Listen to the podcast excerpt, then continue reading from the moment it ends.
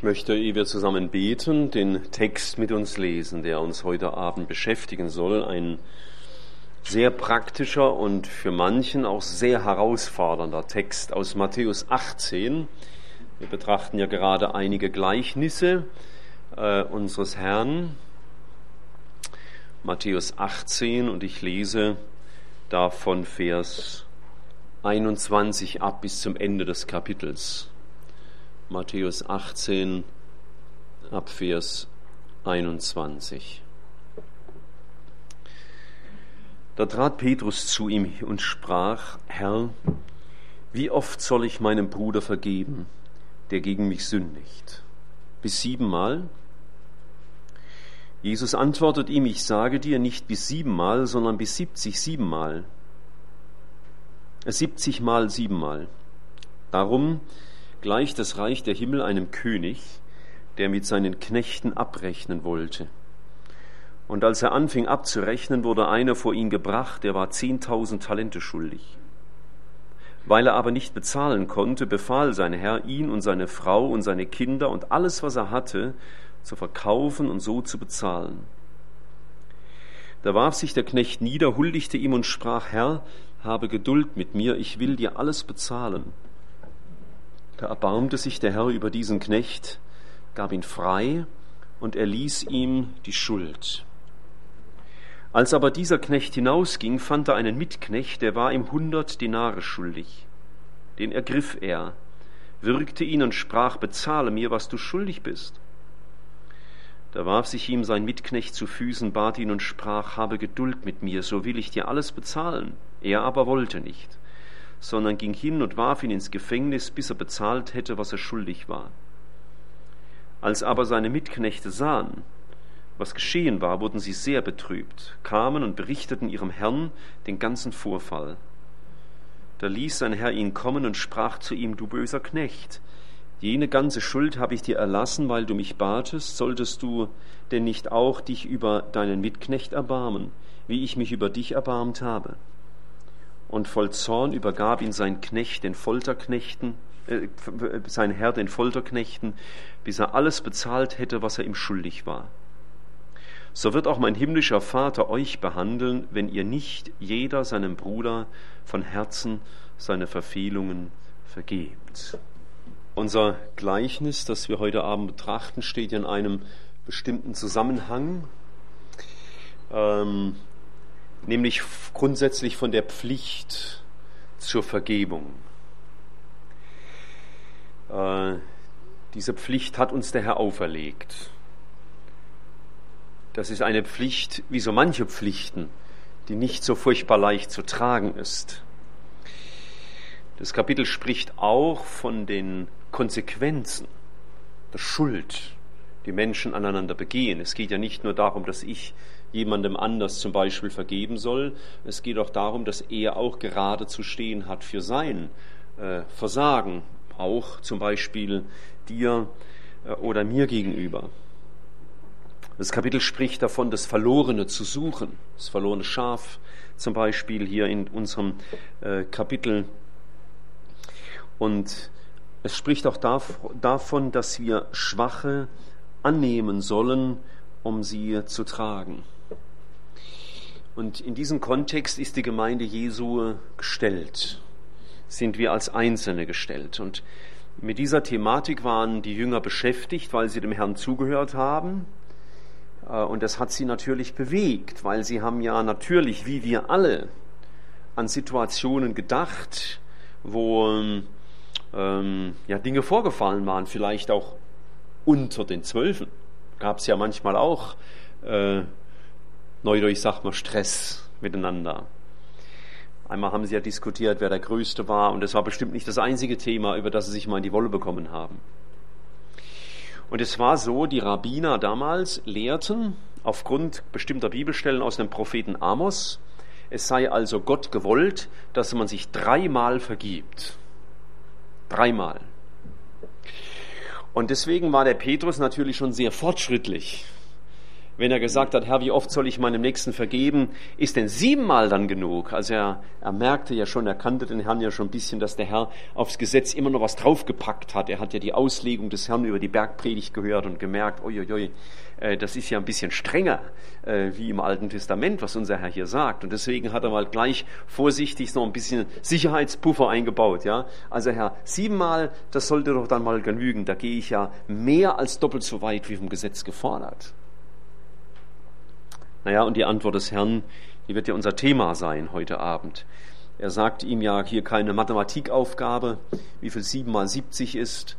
Äh, ich meine, wenn wir jemand 490 Mal vergeben haben sollten, äh, dann ist unser Leben vielleicht vorbei. 490 Mal ist sehr oft, sehr oft. Aber es ist keine Matheaufgabe. 491 ist dann nicht, wo ich dann sagen muss, so, jetzt ist Schluss mit dem anderen, jetzt äh, wird er ja, verworfen. Sondern der Herr drückt ja mit der Zahl 7 die Unendlichkeit aus. Natürlich, da wo Buße fehlt bei dem anderen, dem ich zu vergeben habe, dann wird er Konsequenzen auch zu spüren haben, auch manchmal zwischenmenschliche. Es ist nicht nur so, dass es Konsequenzen Gott gegenüber gibt. Wenn zum Beispiel ein Kind immer wieder den gleichen Fehler macht, dann äh, sind die Eltern natürlich zur Vergebung schon bereit. Aber das bedeutet nicht, dass das Kind nicht auch eine Strafe bekommen kann. Das schließt sich gegenseitig nicht aus. Wir müssen nicht denken, wenn das Kind gesagt hat, bitte Papa, vergib mir, dass es dann keine Konsequenzen zu tragen hat. Und so geht auch Gott mit uns nicht um. Und auch wenn ich einem anderen vergebe, kann das trotz allem bedeuten, dass er Konsequenzen seines Verhaltens zu tragen hat. Wenn ich zum Beispiel ein Chef bin an einem Unternehmen, bin gläubig und ähm, jetzt wäre ein gläubiger Mitarbeiter bei mir und er hätte was grob falsch gemacht, sage ich mal, in die Kasse gegriffen. Nehmen wir mal so ein grobes Beispiel. Dann kommt er zu mir und sagt, Michael, ich habe da was Schlimmes gemacht. Dann kann ich schon auf der privaten Ebene sagen, ich vergebe dir, aber trotzdem hast du unser Vertrauen missbraucht und deswegen kündige ich dir dennoch. Steht ihr, Vergebung heißt nicht, dass es nie Konsequenzen aus dem Verhalten geben kann. Hier müssen wir auch nüchtern sein in der ganzen Beurteilung, damit wir ein bisschen die Balance halten. Aber heute Abend konzentrieren wir uns vor allen Dingen um die Herausforderung zur Vergebung, weil das unser Text hier ist. Äh, es werden ja hier zwei Menschen, von zwei Menschen wird berichtet, die eine unterschiedlich große Schuld hatten. Der eine hatte seine Schuld beim König. Das war damals eben so. Oh ja, die Fenster muss man schließen, sonst sind die, ähm, Ober, die Lüfter nicht sehr effektiv. Ja, ähm, ja das wäre immer wichtig, dass wir da ein bisschen drauf achten. Äh, der eine hatte jetzt Schuld am König. Äh, damals war es oft so, dass ein König sein Herrschaftsgebiet verschiedenen, äh, wie sagt man, ähm, Zolleintreibern übergeben hat. Die mussten im Auftrag des Königs den Zoll eintreiben oder die Steuern und dann wurden, mussten sie das entsprechend abliefern beim König. Und es könnte eine solche Situation sein. Jemand hat also das Vertrauen seines Königs missbraucht Deswegen vielleicht auch so große Summen, denn Steuern und äh, Zölle, das konnten ja auch mal größere Summen sein. Können wir ja mal den Herrn Steinbrück fragen, womit er immer so zu jonglieren hat, wenn er unsere Steuern auch ein Stück weit zu verwalten hat. Und die Schuld äh, des Menschen gegenüber dem König ist natürlich ein Vergleich der Schuld des Menschen gegenüber dem König aller Könige, nämlich unserem Herrn. Und die Schuld, die er hier hatte, die war natürlich endlos für die Freunde der Mathematik, also der einfachen Mathematik, äh, um das einfach uns ein bisschen gegenwärtig zu machen. Ein Denar, ein Denar, das war damals eine, eine Währungseinheit, war ein Tageslohn. Und ein Talent, ein Talent hatte 6000 Denare. Und jetzt hatte dieser gute Mann die Schuld von 10.000 Dinaren. Nach einem heißen Tag ein bisschen schwer fürs Kopfrechnen. Aber wisst ihr, wie viel das war? Wie viele Tageslöhne das waren? Habt ihr mitgerechnet? Wie viele Tages Tageslöhne? Tageslöhne. Das waren 60 Millionen. 60 Millionen Tageslöhne. Und das sind 2000, 2 Millionen 300.000 Monatslöhne. Also bitte fang jetzt nicht an, deinen Monatslohn auszurechnen, mal 2300, das kannst du zu Hause machen, sonst die Bibelstunde vielleicht zu Ende, bis du es fertig gerechnet hast. Und dann, Mariana ganz richtig, der hat immer zugehört, wenn ich es gesagt habe, knapp 200.000 Jahreslöhne. Ich habe dann mal so einen, einen einfachen Lohn genommen von 30.000 Euro im Jahr, das ist ja noch kein Spitzenverdienst in Deutschland, dann wären wir bei ungefähr 6 Milliarden Euro. 6 Milliarden Euro. Das soll ja nur vergegenwärtigen, wie unmöglich das Vorhaben dieses Mannes einfach war, zu sagen, ich werde dir alles bezahlen, hab nur ein bisschen Geduld. Steht ihr? Bisschen Geduld. Ich zahl's schon. Sechs Milliarden. Okay. Wir haben es verstanden, was der Herr sagen wollte. Es ist nicht möglich. Das will ja das Gleichnis deutlich machen. Übrigens haben wir ja immer wieder gehört, ich denke auch Thomas hat es immer wieder gesagt, bei Gleichnissen geht es immer um eine Wahrheit. Es geht nicht darum, jedes Detail nach vorne und hinten auszulegen, sonst kann man sich bei Gleichnissen schnell verirren. Es geht um eine durchschlagende Wahrheit und die wird hier angesprochen. Und ähm, der Herr, der sagt jetzt zu seinen Knechten, nehmt ihn und schmeißt ihn ins Gefängnis oder verkauft ihn als Sklaven und äh, dann kriege ich wenigstens ein bisschen was. Ein, der Preis eines Sklaven war wie hoch damals, wisst ihr das? Müsstet ihr wissen? Genau, weil unser Herr für diese Summe verkauft wurde. 30 Silberlinge. Es ist nicht ganz klar, wie viel, 30, wie viel ein Silberling war. Da sind die Währungsangaben etwas unsicher. Aber äh, ich habe äh, mal nachgerechnet, der Herr, der wurde für etwa drei Monatslöhne verkauft drei Monatslöhne. Und um die Schuld dieses Mannes aufzuwiegen, hätte man eine halbe Million Sklaven kaufen können. Eine halbe Million. Also wie will der eine Mann das erledigen? Und der Herr sagt, verkauft ihn und werft ihn ins Gefängnis. Diese Schuld ist also nicht zu bezahlen und dadurch ein Sinnbild unserer Schuld Gott gegenüber. Deine Schuld meine Schuld Gott gegenüber ist nicht zu bezahlen. Unsere eigene Schuld mag uns manchmal gering vorkommen im Vergleich zu der Schuld anderer. Aber erstens sieht das Gott anders und zweitens ist auch deine Schuld vor Gott nicht zu bezahlen. Er sagt zum Beispiel im Vers 6, wer einen von den meinen Kleinen, der meinen Kinder zur Sünde verleitet, dem wäre es besser, Ihr wisst ja, was er sagt, wenn ein großer Mühlstein an seinen Hals gehängt würde und er, und er ertränkt würde. Nur ein Kind zur Sünde zu verführen, ruft Gottes Zorn in solchem Maß hervor, dass er sagt, der würde besser ersäuft werden. Also Sünde hat eine ganz starke Wirkung in den Augen unseres Gottes. Meine Schuld Gott gegenüber ist unbezahlbar. Und Geschwister, mal Hand aufs Herz das vergessen wir alle ganz schnell. Wir sind ja jetzt schon ein bisschen fromm geworden, gell? wir sind ja jetzt schon über ein Jahr gläubig oder fast ein Jahr gläubig oder 40 Jahre gläubig und da ist man ja schon ein Stück weiter. Gell? Man schon ein Stück weiter. Und wie leicht kann man das aus dem Herzen verlieren? Im Kopf ist immer noch drin, aber im Herzen verlieren. Meine Schuld Gott gegenüber ist unbezahlbar. Und es ist ganz gut, dass der Herr uns das auch manchmal in Erinnerung ruft. Um unsere Schuld Gott gegenüber zu regeln, gibt es, sage ich mal, drei Möglichkeiten. Eine Möglichkeit, ich trage die Strafe für meine Schuld, das wäre die Hölle, die ewige Verdammnis. Eine Möglichkeit.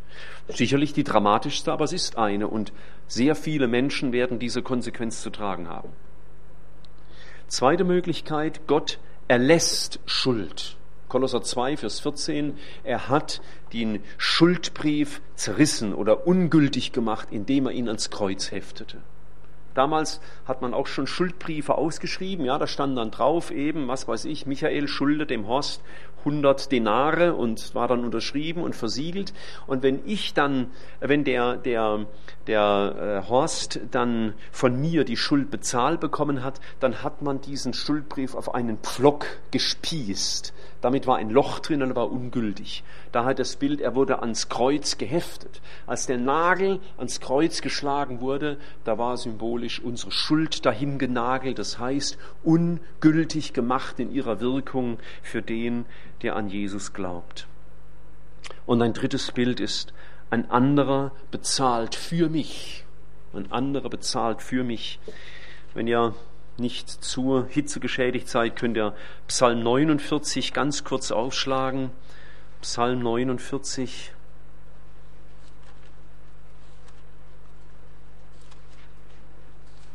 Und da heißt es im Vers 8, Psalm 49, Vers 8, und doch vermag kein Bruder, den anderen zu erlösen. Er kann Gott das Lösegeld nicht geben.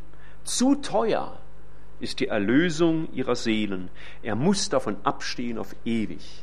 Kein Mensch kann den anderen erlösen. Es gibt nur einen und der hat von sich selbst gesagt in Markus 10, Vers 45, des Menschensohn ist nicht gekommen, dass er sich bedienen lässt, sondern dass er diene und sein Leben gebe als Lösegeld für viele. Das Gleichnis hier entfaltet jetzt den Gedanken der Vergebung, wie das so theologisch geht, nicht näher, weil das nicht sein Thema ist. Aber es geht darum, Schuld Gott gegenüber kann nur einseitig erlassen werden. Weder kann ich sie abarbeiten oder wieder gut machen durch gute Taten, wie man sich das so im Islam ein bisschen vorstellt, noch kann ein anderer für mich vor Gott etwas erreichen. Es gibt nur einen Weg, Gott muss vergeben. Und dazu musste dieser Mann seine Schuld anerkennen und sich vor Gott demütigen. Er musste seine Schuld anerkennen. Wo ein Mensch seine Schuld, seine Sünde nicht anerkennt vor Gott, gibt es keinen Weg der Vergebung. Also merken wir das zunächst einmal, meine Schuld vor Gott ist unermesslich und sie ist vom Menschen aus nicht wieder gut zu machen. Und das vergiss niemals in deinem Leben. Wir vergessen es ganz schnell und der Herr ruft es in uns in Erinnerung. Und das Problem ist und war nur von Gott zu lösen. Wir waren völlig hilflos. Und jetzt schwenken wir im Gleichnis um auf die Schuld des Zweiten gegenüber dem ersten Mann. Diese Schuld war ja, ähm, ja gar nicht der Rede wert im Vergleich zu dem, was ihm erlassen war. Wer 200.000 Jahreslöhne geschenkt bekommt, der sollte doch drei Monatslöhne wirklich verschmerzen können. Nun äh, ist das ja ein Gleichnis, das vielleicht auch ein bisschen äh, zugespitzt formuliert wird und überzeichnet, um etwas deutlich zu machen. Das wird mir heute sehr wichtig. Und zwar, wie gering ist doch die Schuld deines Mitmenschen an dir im Vergleich zu deiner Schuld vor Gott. Was können wir uns aufregen über die Schuld des anderen uns gegenüber? Ist jemand hier, dem das noch nie passiert ist? Vielleicht peinlich, wenn ich dich fragen würde, wann ist dir denn zuletzt der Kragen geplatzt über deinen Mitmenschen? Wann warst du zuletzt denn böse? Wann hast du dich zuletzt empört oder gar erhoben, ihn angeklagt und was weiß ich auch immer? Aber so klein wie die Schuld des Zweiten gegenüber der Schuld des Ersten war, so gering ist aus Gottes Sicht, aus Gottes Sicht, mein, der, die Schuld des anderen an mir im Vergleich zu meiner Schuld Gott gegenüber. Ich betone aus Gottes Sicht. Gott ist auch barmherzig und er weiß, dass wir nicht so viel vertragen können wie er. Wenn man an uns so schuldig geworden wäre, wie wir an Gott schuldig geworden wären, das könnten wir ja gar nicht aushalten. Gott ist deswegen barmherzig und weiß also, der Johannes, der kann viel weniger vertragen. Wenn ein Mitstudent ihn ärgert, weil seine Frau macht das eh nie, aber vielleicht sein Mitstudent.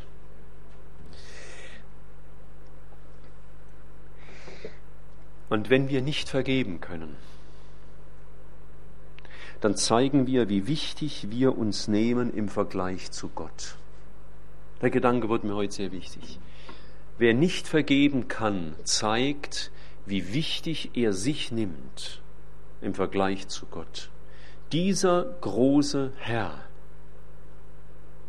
war nicht nur zur Vergebung bereit, sondern hat den einzigen Weg geschaffen, damit Vergebung möglich wird.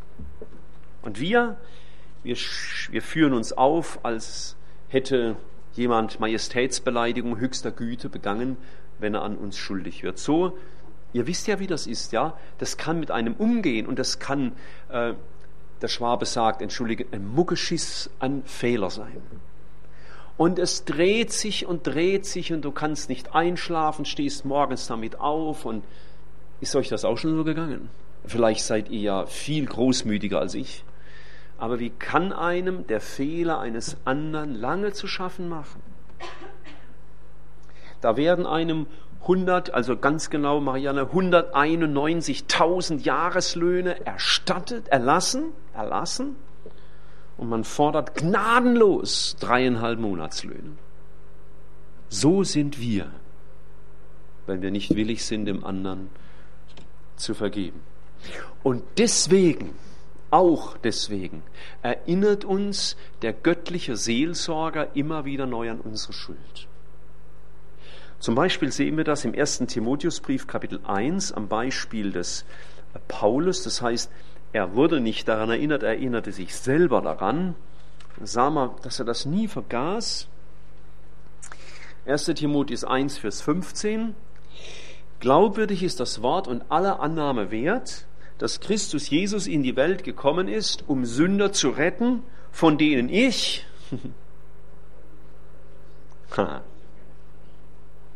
Ich weiß schon, was da steht. Der Größte bin. Warst du heute auch der größte Sünder? Oder die anderen? Der Paulus sprach von sich. Und ich glaube nicht, dass der Paulus hier nur was geschrieben hat, weil sich das so pietistisch fromm anhört.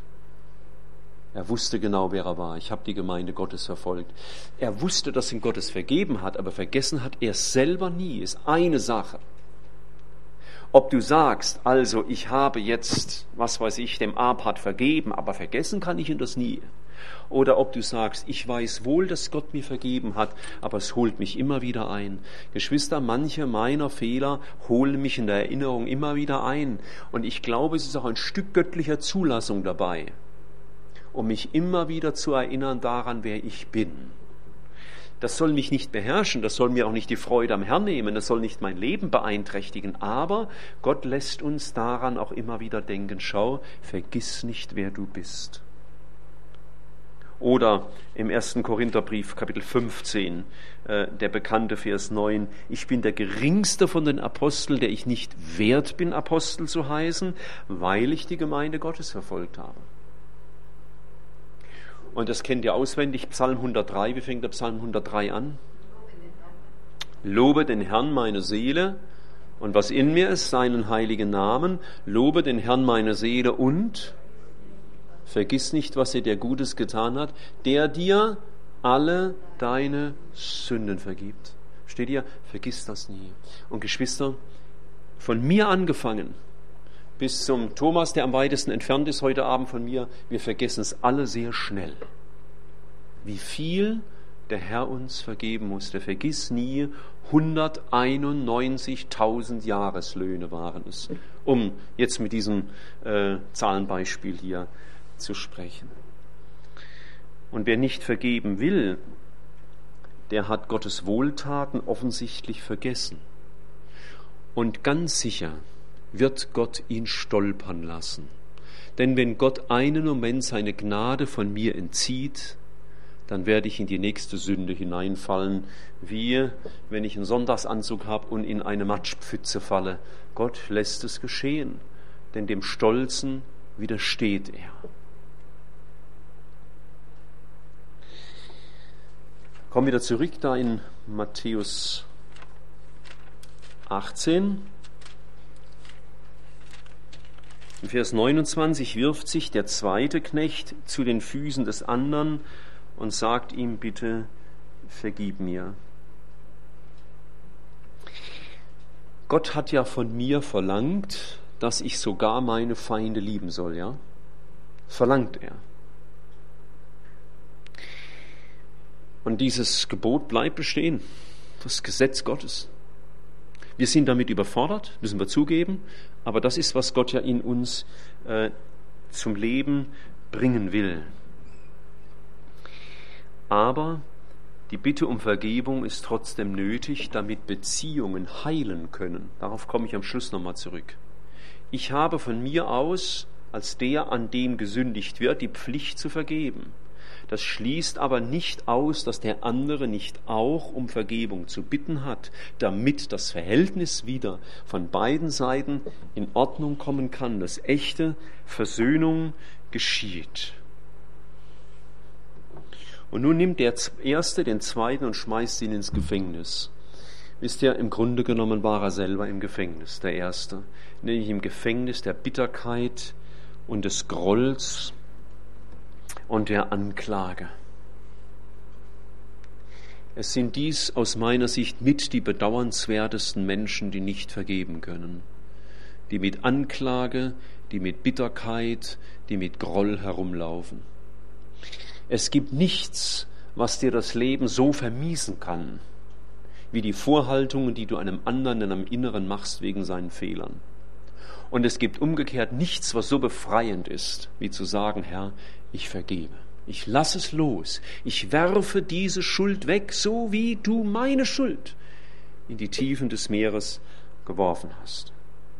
Vergebung, die ich von Gott bekomme und Vergebung, die ich dem anderen gewähre, selbst wenn der seinen Fehler noch gar nicht eingesehen hat, zählt zum befreiendsten, was ein Mensch erleben kann. Es macht dein Leben sehr frei, sehr glücklich, sehr froh, wenn wir vergeben können. Aber nichts belastet uns so sehr wie Schuld, die wir nicht vergeben. Ihr kennt ja dieses Wortspiel, wer nachtragend ist. Das ist ja einer, der nicht vergibt, ja. Wer nachtragend ist, der trägt schwer, denn er muss immer dem anderen was hinterhertragen. Wenn ich dauernd hinter der Lydia herlaufen müsste, sehr ähm, unbelastetes äh, Verhältnis oder Beispiel, wenn ich dauernd der Lydia einen Kartoffelsack hinterher tragen müsste, wer wäre zu bedauern? Eigentlich ich, ja. Und wenn ich der Lydia nicht vergeben würde, wenn sie jemals an mir schuldig würde, dann hätte ich's schwer. Ich wäre nachtragend und ich trage schwer daran. Deswegen sind wir töricht, wenn wir nicht vergeben. Und der erste, der war so dumm. Und deswegen war zwar der andere äußerlich gesehen im Gefängnis, er aber innerlich. Vergebung ist also eine Verpflichtung. Und wenn wir dieser Verpflichtung nicht nachkommen, werden wir die Konsequenzen zu tragen haben. Das sagt der Herr ganz deutlich. Er holt ja den ersten, wirft ihn ins Gefängnis, sagt, da bleibst du drin, bis du alles bezahlt hast. Und dann schließt der Herr dies Gleichnis ab. So wird mein himmlischer Vater jeden behandeln, äh, euch behandeln, wenn nicht, wenn ihr nicht jeder seinem Bruder von Herzen vergebt. Jakobus sagt mal, die Barmherzigkeit rühmt sich gegen das Gericht. Also ich habe vielleicht Grund, dem anderen etwas vorzuhalten, ihn zu verurteilen wegen seinem schlimmen Verhalten. Aber der Herr sagt, die Barmherzigkeit rühmt sich wieder das Gericht. Vergebung ist eine Verpflichtung. Warum? Schau, Gott hat mir vergeben, Gott hat dir vergeben. Das ist seine Liebe. Und Liebe ist immer ein Geschenk zum Weitergeben. Liebe bekomme ich vom Herrn nicht für mich allein, sondern es ist ein Geschenk zum Weitergeben. Dafür ist Liebe da. Es ist nicht dazu da, sie zu bunkern bei mir. Ach, wie schön, dass Gott mich liebt. Und dass Gott mir alles vergibt und ich gebe es nicht weiter. Dann wird es wertlos.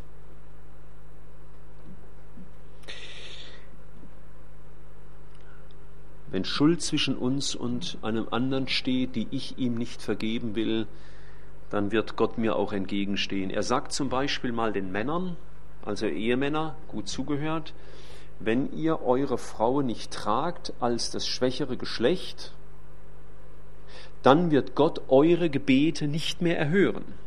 So sagt das im ersten Petrusbrief.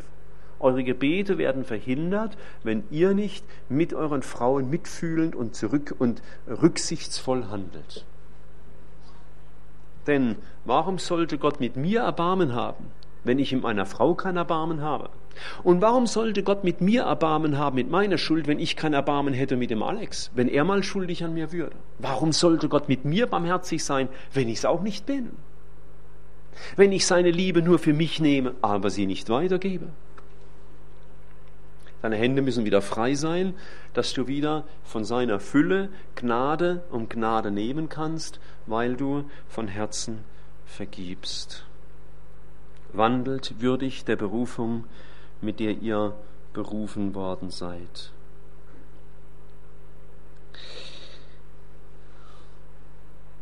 Wenn ich nicht vergebe, wenn ich nicht Erbarmen schenke, dann heißt es, ich gebe dem anderen keine Chance mehr. Und es bedeutet auch gegenüber Gott den Kopf stolz aufzurichten, weil ich ganz vergesse, dass meine Schuld Gott gegenüber immer größer ist als die Schuld des anderen an mir.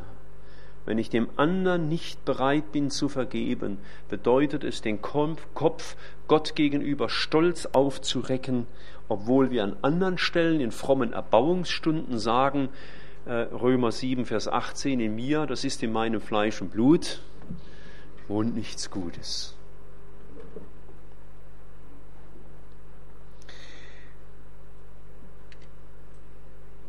Warum sollte Gott dir morgen deine Sünde vergeben, wenn du heute nicht bereit bist, deinem Nächsten zu vergeben? Wir beten im Vater unser und vergib uns unsere Schuld, wie wir vergeben unseren Schuldigern. Und dieses Wort, wie wir vergeben, ist in der ähm, grammatikalischen Form des Perfekt geschrieben, also da wird etwas beschrieben, was bereits geschehen ist. Das ist schon perfekt, das ist gemacht. Also Herr, vergib mir so, wie ich dem anderen vergeben habe. Äh, ich weiß zwar nicht genau, ob es der Herr genauso meint, ähm, aber ich sage es trotzdem so. Die Qualität Vergebung, die ich dem Nächsten gebe, die gibt Gott mir. Die Qualität Vergebung, die ich dem anderen gebe, die gibt Gott mir. Also wenn ich will, dass Gott mir Gott voll und ganz ergibt, vergibt, dann bin ich auch gefordert. Vergib uns unsere Schuld, wie wir vergeben haben unseren Schuldigern. Ich las heute einen Satz, den hat unsere Schwester Ruth mal ähnlich gesagt. Wer nicht an Gottes Barmherzigkeit barmherzig wird, durch Gottes, und durch Gottes Vergebung vergeben lernt, hat die Gnade Gottes verscherzt. Nochmal, wer nicht an Gottes Barmherzigkeit barmherzig wird und durch Gottes Vergebung vergeben lernt, hat Gottes Gnade verscherzt. Und verscherzte Gnade wirkt Gericht. Vergebung ist ein ernstes Thema. Vergebung ist auf der einen Seite das wunderbarste Thema, das es geben kann, ja, wenn Gott mir vergibt. Und es kann das ernsteste Thema werden, wenn ich nicht vergebe. Natürlich, Geschwister, weiß ich auch, wir können einander vergeben und die Erinnerung steigt doch immer wieder hoch. Ich hätte mir manchmal schon gern da oben eine Delete-Taste gelöscht, äh, gewünscht, eine Löschen-Taste, hätte ich mir manchmal schon gewünscht. Gibt's aber nicht. Die Schuld des anderen, die dir vielleicht immer wieder mal hochkommt, gilt es halt immer wieder neu dorthin zu tragen, wo du sie schon mal hingetragen hast. Da gehört sie immer wieder hin, auf den, auf den Hügel Golgatha. Und das war nämlich, was war der Hügel Golgatha? Das war ein Müllhaufen. Da gehört's hin. Immer wieder neu. Schmeiß den Müll immer wieder neu dahin, wo der Müll hingehört. Und vergiss nie in deinen eigenen Augen, der größere Sünder zu bleiben. Zum Schluss noch ähm, trotzdem zur Abrundung ein Gedanke. Was bedeutet jetzt Vergebung eigentlich? Was, was geht denn da in meinem Herzen vor? Wie merke ich denn, ob ich vergeben habe? Die Frage gebe ich mal gern an euch weiter. Wie merke ich denn, dass ich wirklich vergeben habe? Woran kann ich das festmachen? Es kehrt Ruhe ein. Wo? Innerlich Ruhe über dem, was der andere falsch gemacht hat, ja. Kannst du mit Freudigkeit begegnen, offen begegnen? Bitte? Frieden, ja, das ist ungefähr das, was der Timon sagt, ja. Ruhe. Oh, du kannst dich für den anderen mitfreuen, ja, wenn Gott ihm Gutes tut. Mhm.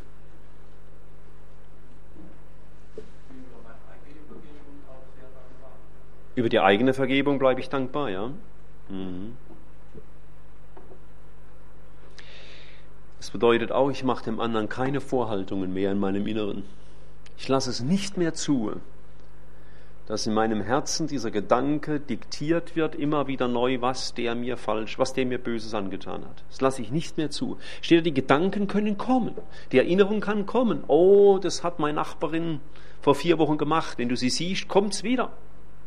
Das können wir nicht unbedingt ändern. Ihr wisst ja Luthers Spruch. Ich kann nicht verhindern, dass die Tauben über meinem Kopf liegen, aber verhindern, dass sie ein Nest darauf bauen. Das kann ich verhindern.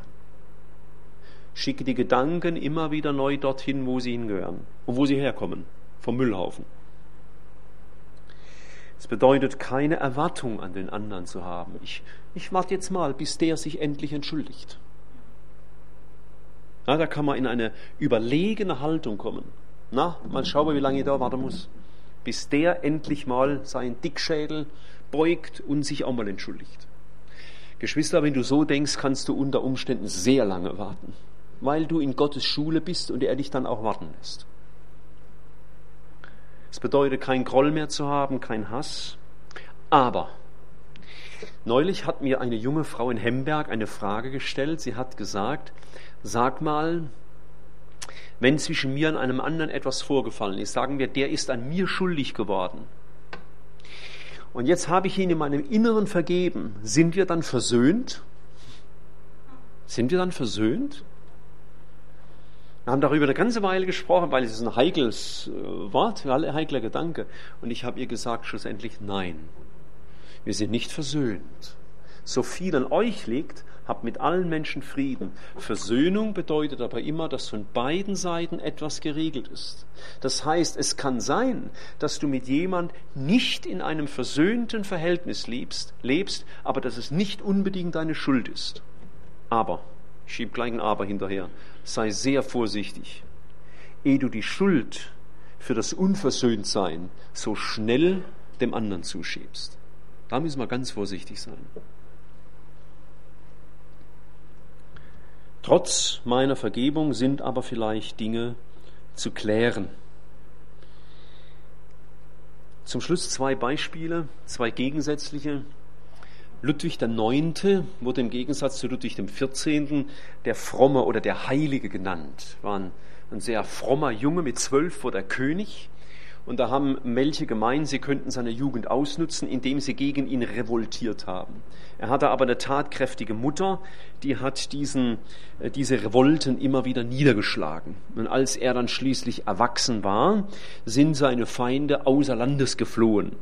Sie hatten nämlich gehört, dass er eine Liste mit ihren Namen hätte und hinter jedem ihrer Namen ein Kreuz, was für sie die untrügliche Bedeutung hatte, wir sind fällig. In Wirklichkeit hatte er aber das Kreuz nur dahinter gemacht, um sich an den, das Kreuz seines Erlösers zu erinnern und mich zur Vergebung bereit zu halten. Deswegen hatte er das Kreuz gemacht. Seine Feinde haben das halt falsch verstanden. Schönes Beispiel. Also wenn du mal was zu vergeben hast, schreib's ruhig mal auf und mach ein ganz dickes Kreuz dahinter, um dich an das Kreuz deines Herrn zu erinnern. Ein anderes Beispiel, genau gegenteilig, zwei Brüder waren sehr verfeindet, soll es ja auch geben, haben nichts miteinander gesprochen, gingen jeden Sonntag in die gleiche Kirche, sind immer wortlos aneinander vorbei, über viele Jahre, bis der eine im Sterben lag. Und dann schickte er einen Boten zu seinem Bruder mit den Worten, ich halte das nicht mehr aus. Komm, wir müssen uns versöhnen. Und der Bruder schickte den Boten zurück mit der Botschaft, aber ich halte es noch lange aus. Lang auszuhalten gab es nichts mehr. Der eine war ja am Sterben. Nur konnte dann natürlich nichts mehr geregelt werden. Ich denke, wir haben begriffen, Vergebung ist ein gewaltiges Thema. Uns sind 191.000 Jahreslöhne erlassen, um im Bild zu sprechen. Das sind gewaltige Dinge, die wir nie in der Tiefe begreifen werden und nie vergessen sollten. Und zugleich ist Vergebung ein ganz heiliges Thema, ein ernstes Thema, weil Gott sie von mir auch fordert, weil er mir vergeben hat und mich zur Vergebung fähig gemacht hat. Und das fordert er von mir, ohne Zweifel. Und deswegen haben wir, wie immer, müssen wir, dürfen wir nicht vergessen, die großen Geschenke Gottes sind auch immer eine große Verpflichtung. Ja, wollen wir noch zum Schluss beten. Herr, wir können nur sehr nachdenklich werden über einem solchen Thema, denn wer will von sich behaupten, dass ihm das immer gleich und vollumfänglich gelingt? Und Herr, vielleicht sind bei uns, bei manchem von uns auch noch manche, wie wir Menschen sagen, Hunde begraben. Schuld, die nie ans Licht kam, Schuld, die nie vergeben wurde, Schuld, die immer hinterhergetragen wird. Herr, wie schnell vergesse auch ich, dass meine Schuld dir gegenüber unendlich viel größer ist als die Schuld, die ein anderer an mir haben kann. Vater, danke, dass du immer wieder neu daran erinnerst, dass du auch demütigst wegen unserer eigenen Schuld. Danke für deine Gnade. Und wir bitten dich, lass uns Menschen sein, die von deiner Vergebung so überwältigt sind, dass wir Vergebung auch gerne großzügig weitergeben. Herr, du weißt, für manchen unter uns bedeutet Vergebung einen großen Kampf, weil die Dinge nicht leicht zu vergeben sind. Aber Herr, du bist mit uns. Du forderst das nicht einfach nur, sondern du befähigst uns. Du, der du die Liebe bist, du, der du die Gnade bist, du, der du der Barmherzige bist. Du selbst wirkst das in uns, was wir nicht können. Und so danke ich dir dafür, dass du mit jedem von uns gehst, der Mühe hat, heute einem Menschen zu vergeben. Und dass du uns die Gnade schenkst, es wirklich zu leben, um befreit zu werden. Und dennoch bitten wir dich, Herr, um volle Versöhnungen, so dass von beiden Seiten Vergebung geschieht und echte Versöhnung da sein kann zum Lob deiner Herrlichkeit. Hilf uns immer wieder neu die Geduld zu haben mit dem anderen, bis du mit ihm so weit bist, dass wir den anderen nicht abschreiben, ihn nicht aufgeben. Danke, Vater, dass du uns Gnade schenkst, mit diesem Thema nüchtern umzugehen. Du weißt auch, wo manchmal Konsequenzen zu ziehen sind, wegen der Schuld des anderen. Aber bewahre uns davor, die Konsequenzen zu ziehen aus Ärger, aus Hass, aus Bitterkeit, aus Überheblichkeit, sondern gib uns die Gnade, auch dann durch deinen Heiligen Geist geleitet zu sein, auch unseren Kindern gegenüber, so dass du verherrlicht wirst. Wir beten dich an, du treuer Gott. Amen.